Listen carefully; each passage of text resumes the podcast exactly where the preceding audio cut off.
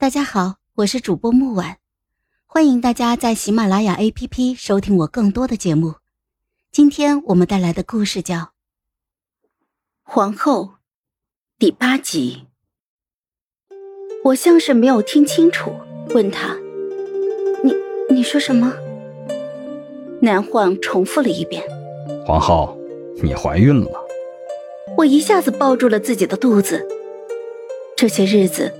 我越是推迟，又没精神，又没胃口，以为是出逃前的焦虑，却不想，竟是有了孩子，心中多了一股柔情，紧随而来的便是一阵悲凉。这个孩子来的真不是时候，早一刻，他就是天皇贵胄，现在，他只怕连出生的机会都没有了。我神色复杂的看向了南荒，私奔这种事情落在任何一个男人的身上，他都无法忍耐，更何况是九五之尊，他会怎么处置我呢？还有我肚子里的孩子。南晃一样静静的看着我，他似乎一时半会儿还没有想好要怎么做。皇上，我深吸了一口气。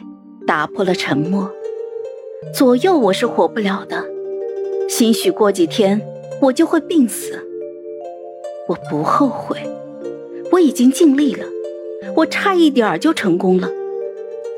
现在我能做的就是尽量保住巨缺，保住这个孩子。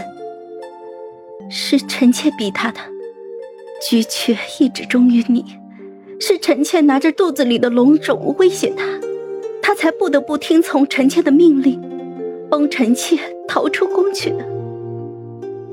南晃仍旧一言不发，他看着我，似乎在等我继续辩解，亦或者继续骗他。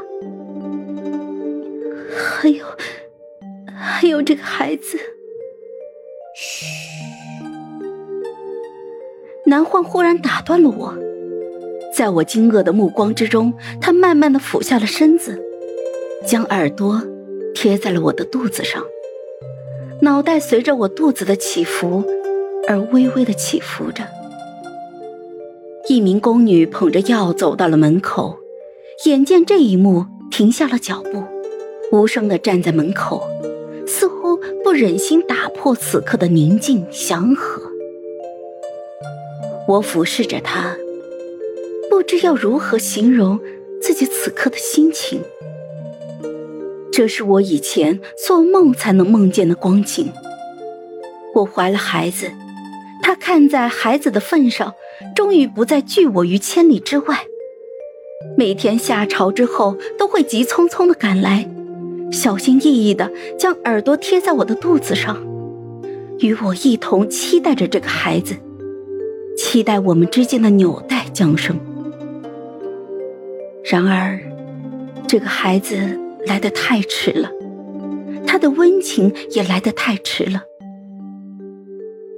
他安静的在我的肚子上趴了一会儿，南晃睁开了眼，似从梦中醒过来，重新站直了身子，朝我伸出了手，如往常那般，将我的鬓发别到了耳后，四目相接。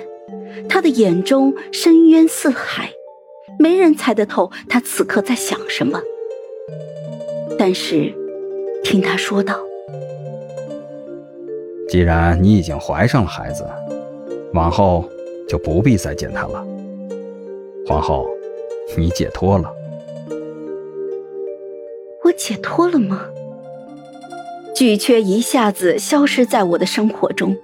取而代之的是南晃每天都来，哪怕是事情最忙的时候，他也要特地抽出一点空来，坐到我的床边，将耳朵贴在我的肚子上，静静的倾听着里面的动静。